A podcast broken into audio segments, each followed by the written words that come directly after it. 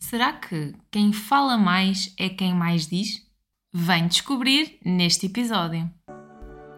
Olá, bem-vindo ao podcast Bem Fala Quem Está de Fora. O meu nome é Daniela Crespo. Às terças-feiras estarei aqui a falar-te sobre comunicação e voz. Fica por dentro e acompanha-me nesta viagem.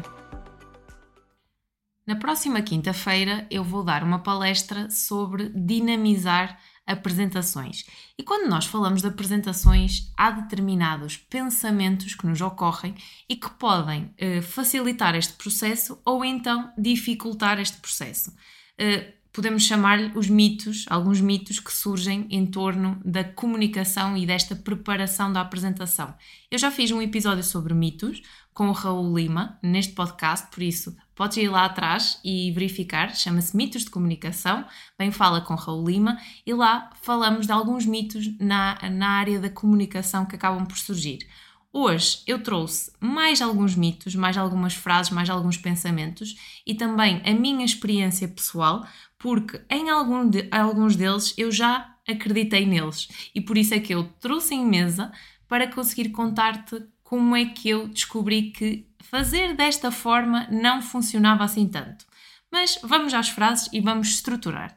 A, o primeiro, a primeira frase e, e a primeira questão que muitas das vezes surge é as pausas são desconfortáveis e transmitem insegurança. Será que estas pausas podem ser desconfortáveis? Sim, podem ser desconfortáveis, principalmente quando nós estamos no início de uma apresentação. Quando estamos naquele início, onde ainda estamos a gerir toda a emoção, a conectar-nos com a audiência, pode haver este desconforto com a pausa. No entanto, elas transmitem precisamente o contrário. Elas, em vez de, elas, em vez de insegurança, elas transmitem segurança e credibilidade. O que é que acontece e que é muito importante, e eu já falei sobre isto no podcast também, é importante que estas pausas sejam silenciosas e sejam estruturadas em momentos estratégicos do discurso, que não sejam preenchidas por bengalas linguísticas, pelo hum, ah. É importante, sim, para elas transmitirem segurança, que sejam silenciosas e estratégicas. Por isso, quanto a este pensamento, as pausas são desconfortáveis e transmitem insegurança, temos aqui o nosso primeiro mito. Depois, segundo, segunda frase que eu já ouvi circular, que eu também já acreditei nisto, que é quem fala mais é quem mais diz. Uh, eu já partilhei aqui contigo uh, e se ainda não ouviste a minha história, uh, eu vou novamente partilhar. Eu, anti, anteriormente, antes de engrenar pelo um trabalho de comunicação e por decidir que era com comunicação que eu queria trabalhar, eu tinha um perfil muito introvertido e, uh, e este perfil acabava por, por me limitar. Uh, eu acreditava que quem falava mais é que quem mais dizia, e então eu queria ser como as pessoas que falavam mais e que tinham coragem para abrir a boca, sem fazer muito esta relação entre quantidade e qualidade. Mas será que é mesmo quem fala mais que é quem mais diz? E fica aqui a questão, porque nem sempre é assim. Aliás, quem fala mais pode até mais dizer, mas não necessariamente. Às vezes não é tanto pela quantidade, mas mais pela qualidade daquilo que nós estamos a dizer. Por isso, quem fala mais é quem mais diz, deve ser avaliado, deve ser considerado e era um mito, era algo que eu acreditava anteriormente e que atualmente eu defendo não entrarmos numa dicotomia entre quantidade, qualidade, mas pensarmos sim no, no que nós queremos dizer. Qual é que é a mensagem-chave, qual é o impacto que nós queremos criar.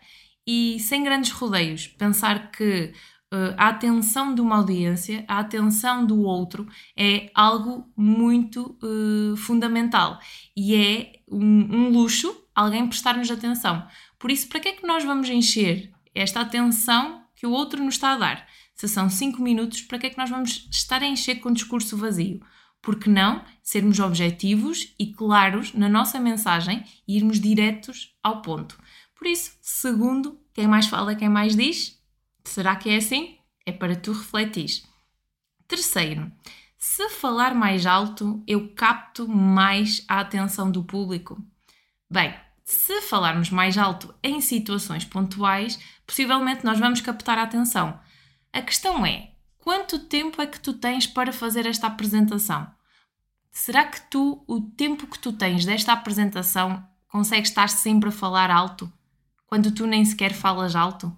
Possivelmente o que vais ganhar, uh, o, que, o que vai acontecer é, se tu não tens este padrão de falar alto, possivelmente podes ganhar aqui compensações, estar a usar a tua voz de uma forma inadequada e, em vez de uh, captar a atenção, uh, primeiro, podes estar a prejudicar a tua voz, porque não é aquele padrão que tu estás habituado a falar. E segundo, em vez de captar a atenção, ainda que pontualmente em momentos-chave tu possas usar essa estratégia para captar a atenção, ao longo de, de, uma apresentação de uma hora ou mais, tu vais cansar quem te está a ouvir. Por isso, será que uh, é benéfico este falar alto para captar a atenção o tempo todo da tua apresentação? é algo que também deve e pode ser considerado quando tu estiveres a preparar essa tua apresentação. Vamos agora para a quarta, e esta é muito especial para mim porque eu já acreditei nela. E adivinhem, eu já acreditei nela e já deu asneira por acreditar nela. Não deu assim a asneira da grande, uh, hoje que eu percebo de comunicação, olho para trás e penso que poderia dar ainda mais asneira, mas uh, não deu assim tanto, só que deu um bocadinho. Então, uh, a quarta, o quarto pensamento é decorar tudo aquilo que eu vou dizer irá ajudar-me a ficar menos nervoso. O que é que tu achas? Achas que sim? É uma boa estratégia para ti? Uh, és daquelas pessoas que decora exaustivamente tudo aquilo que vai dizer? Vírgula, frases, onde é que estão as pausas? Uh, pois, eu já fiz isto no meu início, quando fiz a minha primeira palestra num auditório. Eu uh, não sabia por onde começar, não sabia o que fazer e então fui, uh, foi a estratégia que eu achei por bem fazer, que foi para lidar com este nervosismo, com este stress e com esta ansiedade, foi escrever exatamente aquilo que eu ia dizer, encaixar tudo no papel e depois trabalhar, decorar, decorar, decorar e fazer, uh, fazer muito treino exaustivo para que no dia da apresentação estivesse tudo bonitinho, tudo estruturado e tudo bem dito. Eh, o que é que acontece? Uh, eu cheguei lá, apresentei, aquilo estava decorado exaustivamente. Cheguei lá, fiz a minha apresentação, cheguei ao fim e não me lembro daquilo que eu disse, não me lembro da comunicação com a audiência, não me lembro do que é que me perguntaram. Uh, por isso eu, eu hoje olho de fora e penso assim: que estratégia péssima. Porquê? Porque quando nós estamos a pensar numa apresentação, há interação entre quem está a apresentar e a audiência. Isto é fundamental para haver uh, a troca da mensagem. É eu sentir a audiência, eu que estou no papel de oradora, sentir a audiência, o que ela me está a dar, ler no momento e no momento ajustar com a minha apresentação. E nesse momento eu não tive hum, a oportunidade de fazer isso. Eu não dei oportunidade de fazer isso. Eu estava apenas a debitar informação, aquilo que eu tinha decorado, eu ia projetar para a audiência e, e olhem, e foi como foi, eu cheguei ao final, senti que faltou esta presença, porque por muito que nos custe, no início, e claro que isto vai ficando mais fácil, então se for com ajuda e alguém um, em, em jeito de parceria a trabalhar contigo a apresentação que tu tens para planear e para fazer, é mais fácil e este caminho acaba por ser mais leve. Agora, no início, uh, quando não sabemos o que fazer, muitas das vezes caímos aqui em erros e, e, e notem que eu hoje que percebo de comunicação, uh, não aconteceu neste dia, mas poderia ter acontecido uma branca e eu poderia não ter conseguido lidar com essa branca, porque podia facilmente faltar-me uma palavra, uma vírgula, uma pausa, ou alguém fazer algum, alguma pergunta que eu não estaria, não estaria a contar e daria para eu bloquear, fazer, fazer eh, ter uma branca e, e então o impacto que eu teria na minha apresentação seria completamente diferente. Por isso, decorar tudo que vais dizer até à exaustão ajuda-te a ficar menos nervoso. Pode até ajudar essa sensação de controlo, mas é avaliar o custo-benefício. Porque numa apresentação, Eu volto a dizer, tu precisas de ler a tua audiência, interagir com a tua audiência. Se há esta troca, e, e precisa de haver esta troca de mensagem, uh, tem que haver este, esta leitura no momento para tu viveres a tua apresentação. Tanto tu como a audiência que está a ouvir. E por último, sim, já estamos a chegar ao último e vamos à última frase. A última frase, o último pensamento ou a última ideia que eu trouxe foi uma boa apresentação. Tem sempre slides. O que é que tu achas? Será que os slides são o centro da apresentação? Por muito que uh, nós pensemos naqueles slides todos bonitinhos, que sim, devem estar, devem estar lá para complementar a apresentação, eles não devem ser o centro. Aliás, o centro de uma boa apresentação és tu.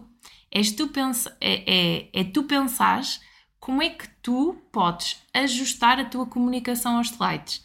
Não os slides uh, ajustarem-se a ti e tu estás dependente dos slides para apresentar aquilo que tu queres dizer. Por isso, é muito importante tu pensar, sim, num suporte de apoio, mediante o contexto onde tu estejas, mas uh, pensar que em primeiro estás tu, está a tua comunicação, a estrutura da tua mensagem, a entrega que tu queres fazer e este ajuste que tu tens em relação à audiência. Esse sim deve ser o primeiro passo para tu pensar nesta tua apresentação.